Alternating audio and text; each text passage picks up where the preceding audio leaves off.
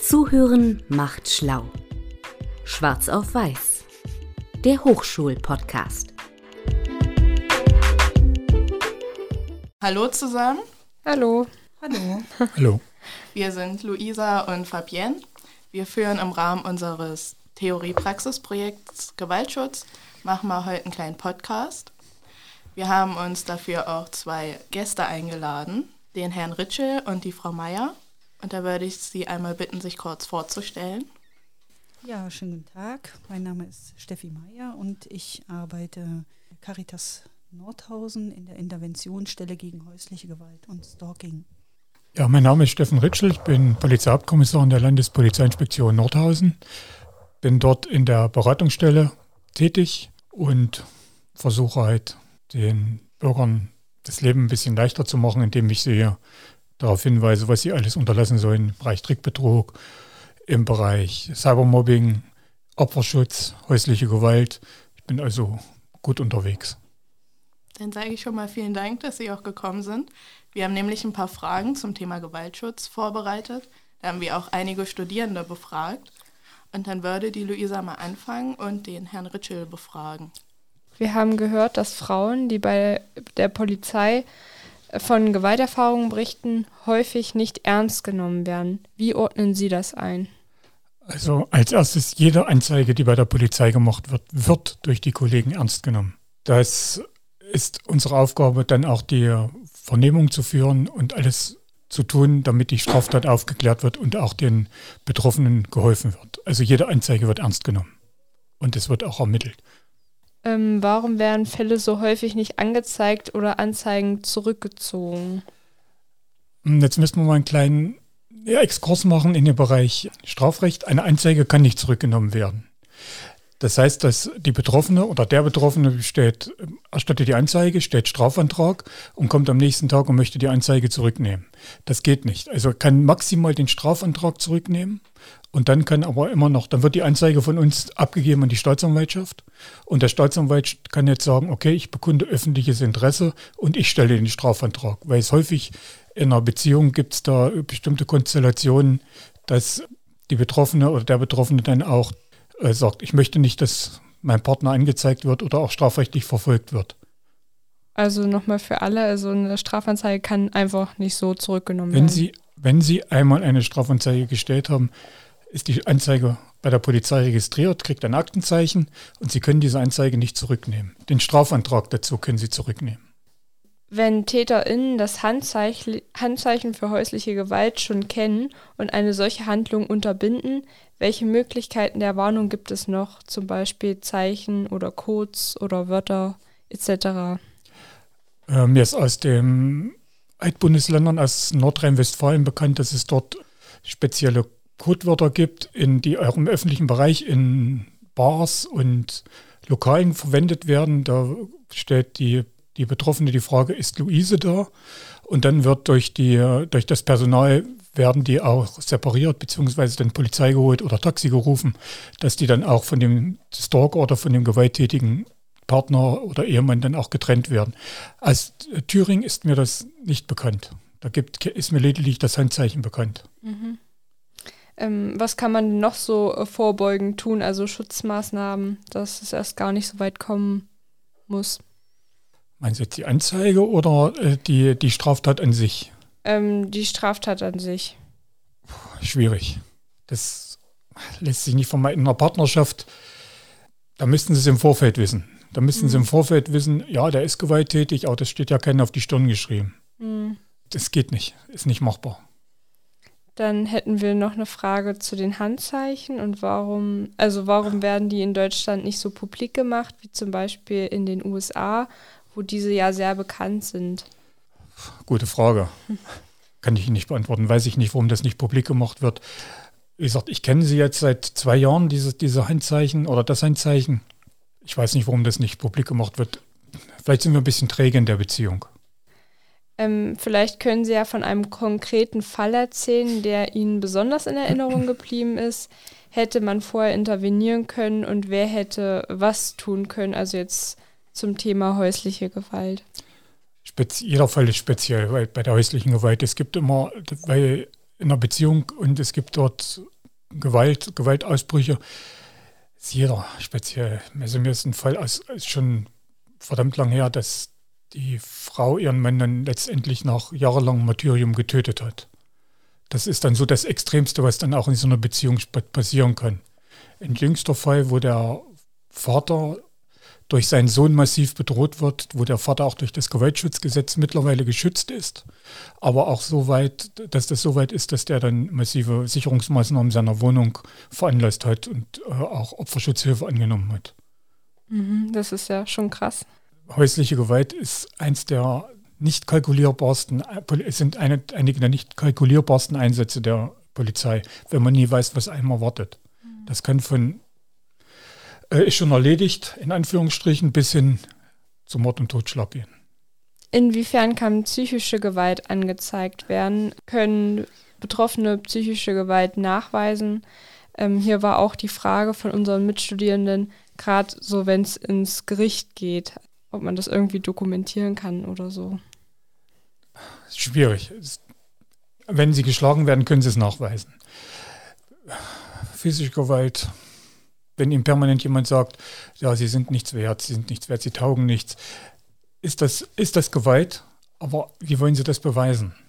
Also das ist ganz schwierig.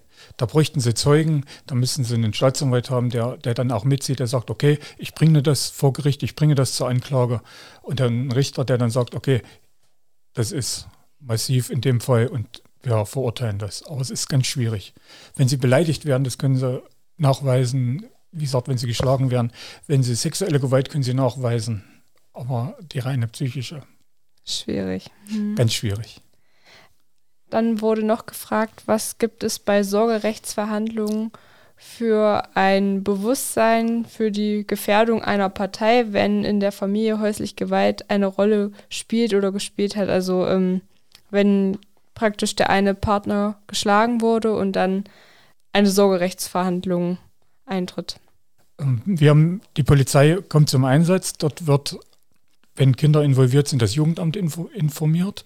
Und dann die weitere Bearbeitung liegt in Händen des Jugendamtes. Die lesen dann, kriegen unsere Berichte auch zugearbeitet und die entscheiden dann. Da hat die Polizei keinen Einfluss mehr drauf, was dann, was dann mit, den, mit den Minderjährigen bzw. mit Kindern passiert. Mhm. Dann wurde noch gefragt, mit wem arbeiten Sie in Fällen häuslicher Gewalt zusammen? Na, zum einen mit der Caritas, mit dem Weißen Ring, den Landratsämtern und den Stadtverwaltungen, also sprich dort mit den äh, Jugendämtern, den Sozialämtern. Also da werden die Informationen auch relativ zeitnah und zügig weitergegeben. Wie viele Fälle in einem Monat haben Sie ungefähr? Und gibt es äh, besonders gefährliche Zeiten wie etwa Weihnachten oder Urlaube? Also wenn die, wenn die Personen im Urlaub sind, dann sind sie nicht bei uns im Bereich, dann zählt das statistisch bei uns nicht.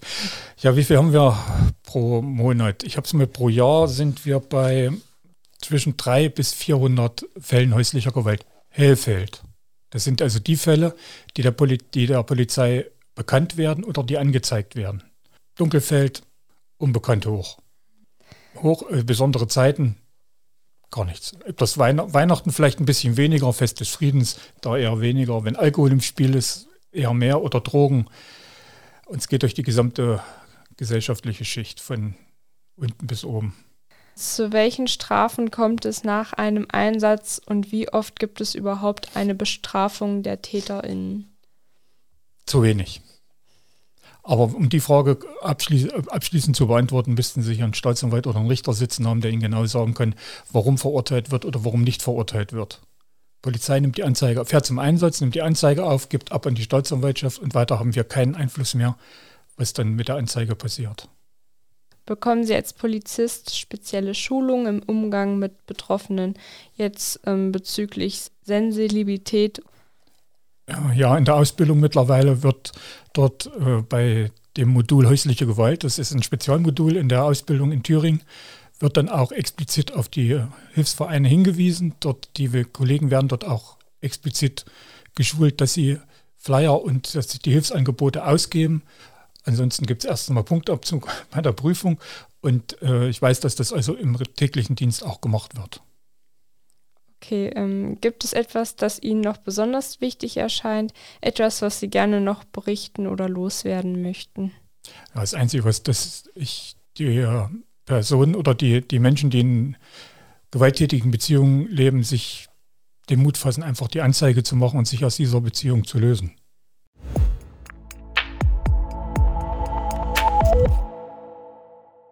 Dankeschön. Möchten Sie noch was sagen? Nein. Okay, dann mache ich weiter. Dann frage ich jetzt die Frau Meier. Was ist Ihre Aufgabe an der Interventionsstelle? Ja, also die Aufgaben in der Interventionsstelle sind durchaus vielschichtig. Neben Öffentlichkeitsarbeit oder auch Vernetzungsarbeit äh, ist natürlich vorrangig die Beratungsarbeit mit den Betroffenen. Wichtig dabei zu wissen ist, dass wir für ganz Nordthüringen zuständig sind, das heißt für die vier Landkreise Eichsfeld, Unstrut-Hainich, Küffhäuser und Landkreis Nordhausen. Unser Zuständigkeitsgebiet ist deckungsgleich mit dem Zuständigkeitsgebiet der Landespolizeiinspektion Nordhausen und das hat auch seinen guten Grund, weil wir nämlich proaktiv arbeiten, das heißt zugehend auf die Betroffenen. Das heißt, wenn Einsätze häuslicher Gewalt sind von der Polizei, werden die Betroffenen informiert über unser Beratungsangebot und mit Einverständnis der Betroffenen äh, wird ein Fax an die Interventionsstelle gesendet. Und wir nehmen dann zeitnah Kontakt zu den Betroffenen auf, hören uns an, wie ist die Situation, machen eine Analyse, schauen uns die Gefährdungslage an und machen eine Sicherheitsberatung. Und wenn notwendig, vermitteln wir weiterführende Hilfen oder begleiten auch die ersten Schritte. Da haben Sie ja schon mal gesagt, wenn sich quasi auch eine betroffene Person bei Ihnen meldet, was passiert.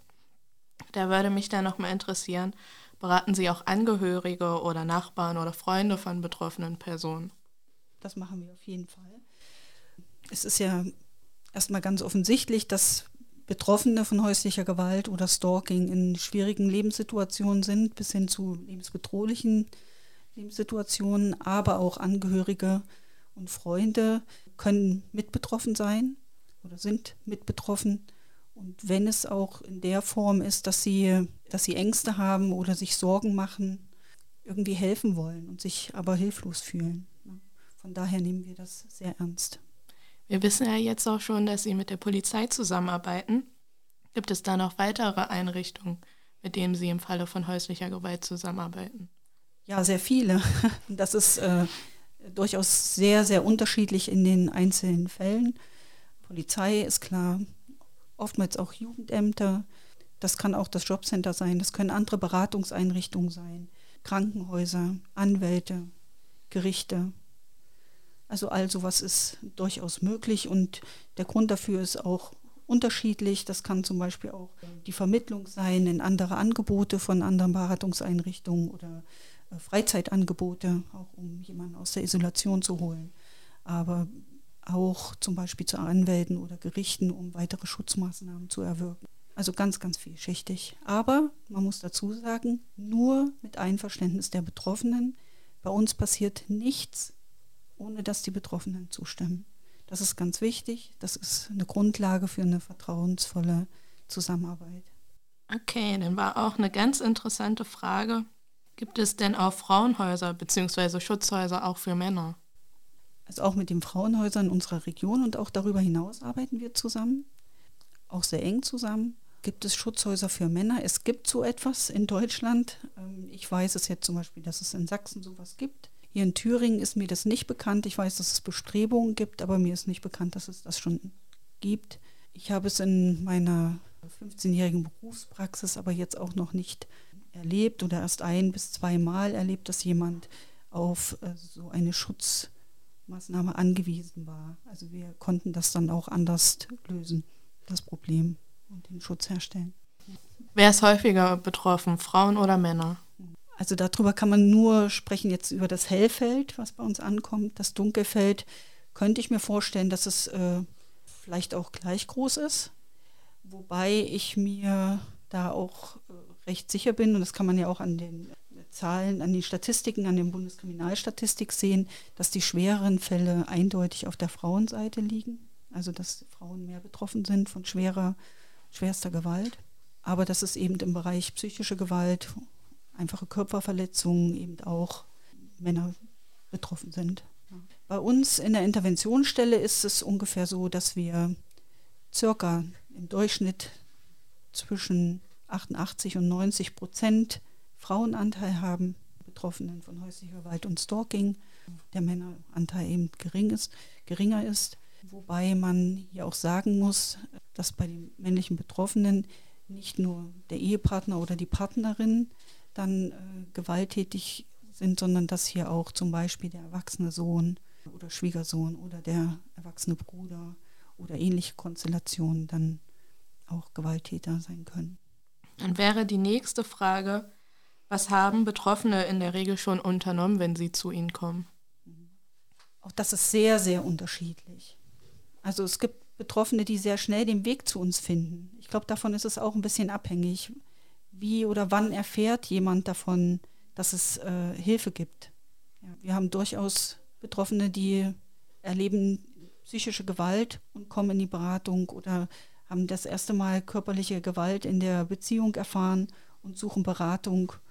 Und es gibt aber auch Betroffene, wo sich die Spirale der Gewalt wirklich über Jahre oder auch Jahrzehnte hinweg schon gedreht hat, ne? die nicht wissen, dass es Hilfe gibt. Auch das gibt es. Ne?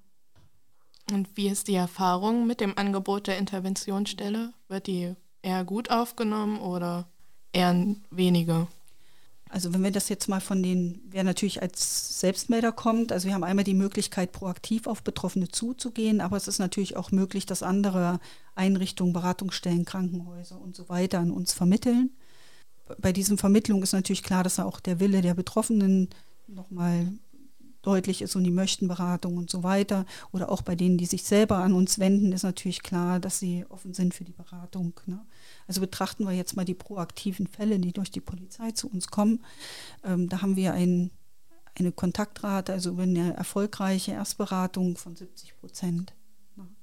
Also es gibt immer auch Betroffene, die wir dann vielleicht nicht erreichen oder die sich dann, äh, die wir telefonisch nicht erreichen, die schreiben wir dann auch nochmal postalisch an und die sich dann trotzdem nicht zurückmelden. Und trotzdem finde ich, dass die 70 Prozent wirklich äh, eine sehr gute Quote ist, weil wir auch da sehen, dass, dass da viele Betroffene dabei sind, die den Weg vielleicht selber nicht geschafft hätten. Weil wenn wir uns die Situation vorstellen, nach so einer Eskalation, wie durcheinander alles sein kann, was für einen emotionalen Chaos oder auch in was für einer psychischen oder physischen Verfassung vielleicht man auch mitunter sein kann. Was ist es dann, wenn man einen Zettel in der Hand hält? Ja, melden Sie sich doch dort mal bei der Interventionsstelle. Da überlegen vielleicht manche am nächsten Tag, können sich vielleicht noch daran erinnern, überlegen, auch rufe ich da jetzt an, Anni, mir geht so schlecht, ich rufe erst morgen an. Und morgen, ach Mensch, was soll ich denn da überhaupt erzählen, wer ist da dran? Und die Hürde wird immer größer und dann traut, trauen sie sich nicht anzurufen. Wenn wir aber diese Faxvermittlung bekommen, durch die Polizei nehmen wir Kontakt auf. Und damit ist die erste Hürde schon genommen. Wir können vertrauensvoll ins Gespräch kommen und damit haben wir sehr gute Erfahrungen gemacht. Auch ist es so, dass wir nach ein paar Wochen oder Monaten in vielen Fällen nochmal ein Follow-up-Gespräch machen, dass wir nochmal nachfragen, wie die Situation ist, ob es noch Hilfebedarf gibt und dass wir sehr, sehr oft sehr gute Rückmeldungen bekommen, dass die Betroffenen sehr dankbar waren in dieser schwierigen Situation. Gesprächsmöglichkeiten, Beratungsmöglichkeiten zu haben. Das wäre auch meine nächste Frage gewesen, wie es den Frauen nach der Beratung geht, beziehungsweise wie geht es den Betroffenen nach der Beratung. Das haben Sie ja schon gut beantwortet. Da würde ich dann einfach weitermachen. Wir haben ja Herr Ritschel vorhin auch schon dieselbe Frage gestellt, dass wir gehört haben, dass Frauen, die bei der Polizei von Gewalterfahrung, vor allem von sexualisierter Gewalt berichten, oftmals nicht ernst genommen werden. Wie würden Sie das denn einordnen? Also ich will das nicht negieren, ne, wenn Sie das von Erfahrungen sprechen. Ich kann nur sagen, dass ich andere Erfahrungen gemacht habe, gerade auch bei sexualisierter Gewalt, weil es ja oftmals auch Offizialdelikte sind, dass es da auch bei der Kriminalpolizei konkrete Ansprechpartner gibt.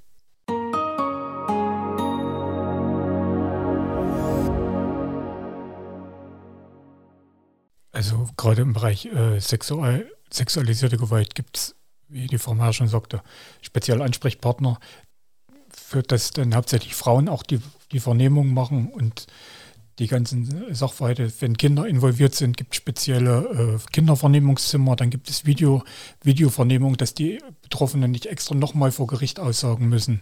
Also dass man die dann weitestgehend dann auch, ich sag mal, nicht nochmal mit dieser Situation konfrontiert. Das gehen wir vom Extremfall aus, die, die Frau ist vergewaltigt worden und dann muss sie das Ganze nochmal erzählen vor Gericht. Das ist dann, und nochmal durchlebt sie alles und das ist eine Traumatisierung, die nochmal dazukommt. Deswegen werden da bestimmte, viele Sachen auch mittlerweile in dem Bereich vereinfacht gemacht oder dass die Belastung für, für die Betroffenen so klein wie möglich gehalten wird. Ich könnte mir auch vorstellen, dass es vielleicht, ähm, also es geht ja hier um Gefühle, ne, die jemand hat, der mit dem Problem äh, zur Polizei kommt und dann geht es äh, vielleicht da gefühlt nicht weiter. Und das ist vielleicht ein Problem, was bei häuslicher Gewalt und auch bei sexualisierter Gewalt äh, so problemimmanent ist, dass es eben oftmals wenige oder gar keine gerichtsverwertbaren Beweise gibt dafür. Und dann die Frage ist, wie geht es dann davon weiter? Die Polizei kann das ja ernst nehmen, ne? und, äh, aber kommt es dann wirklich zu einem Strafverfahren? Und wir wissen, dass es in Deutschland eine sehr hohe Einstellungsquote gibt, ne? Bei sexualisierter Gewalt, aber auch bei häuslicher Gewalt. Und das, glaube ich, macht etwas mitunter mit den Betroffenen. Ich denke aber, dass deshalb ist es eigentlich umso wichtiger, dass man daran arbeitet, dass es andere Möglichkeiten gibt, das abzufangen weil dafür hat die Polizei nicht unbedingt die Lösung. Aber es gibt natürlich Wege, die das verbessern könnten, die die Chance für die Betroffenen auf eine Strafverfolgung äh, der Täter erhöhen würden. So zum Beispiel eine anonyme Spurensicherung. Das gibt es in anderen Bundesländern schon. Wir in Thüringen haben das leider noch nicht.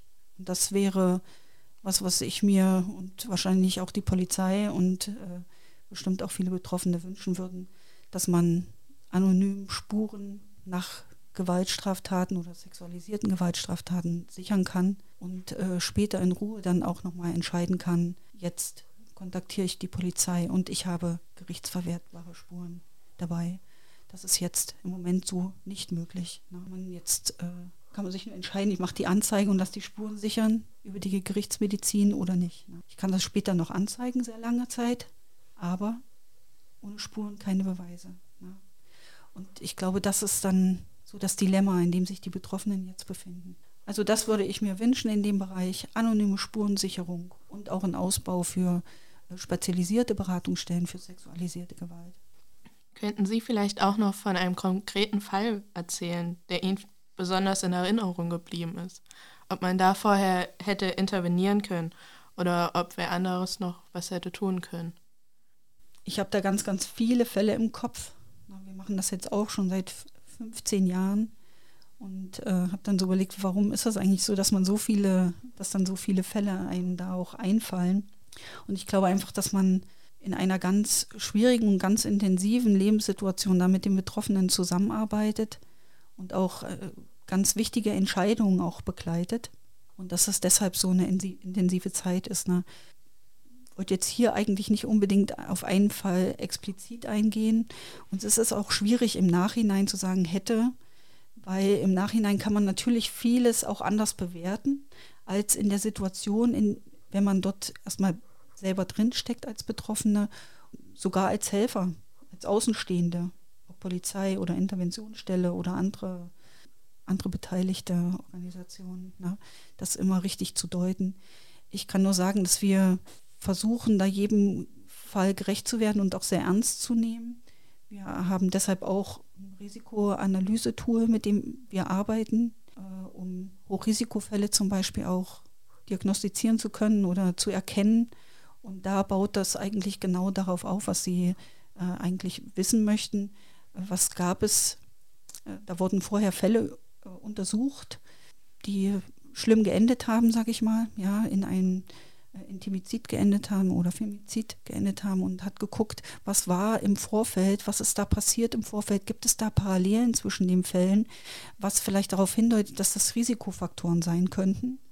Und da hat man tatsächlich Parallelen finden können und hat die zusammengefasst in bestimmte Risikoanalyse-Tools. Ne? Und damit arbeiten wir und gucken, was ist zu erkennen, wenn jemand zu uns kommt, gibt es hier Gefährdungspotenziale, nehmen das sehr ernst, besprechen das mit den Betroffenen, planen Sicherheitsmaßnahmen, helfen bei den ersten Schritten zu auch rechtlichen Schutzmaßnahmen, begleiten sie zur Polizei. Das Wichtigste, was Betroffene brauchen, ist Schutz und die Kraft, das auch annehmen zu können. Wenn man dabei unterstützen kann, dann ist schon viel gewonnen. Ja, und die Unterstützung eben auch Entscheidungen zu treffen sie zu begleiten, zu bestärken, dass das Selbstwertgefühl auch wieder wachsen kann. Also das sind so Erfahrungen, die ich so mitgenommen habe. Und die Greifbarkeit der ersten Schritte, das ist auch immer noch ganz wichtig. Schutz, die Informationen, die man braucht, äh, eine Begleitung dabei, dass man durch das Tal der Tränen muss. Erstmal anerkennen, ja, ich bin betroffen. Das hätte ich nie gedacht, ich bin betroffen von häuslicher Gewalt, ich bin Opfer geworden. Und eine Vision auch davon zu entwickeln, wie kann ein Leben ohne Gewalt aussehen? Und dann, welche Schritte führen dazu? Wie komme ich dorthin? Und dabei können wir unterstützen und dann steigt die Chance des Ausstiegs. Okay, vielen Dank. Dann würde ich Sie auch noch mal zum Abschluss fragen. Gibt es noch was Wichtiges, das Sie noch erzählen möchten? Was, was Sie noch loswerden wollen oder was Sie noch berichten möchten?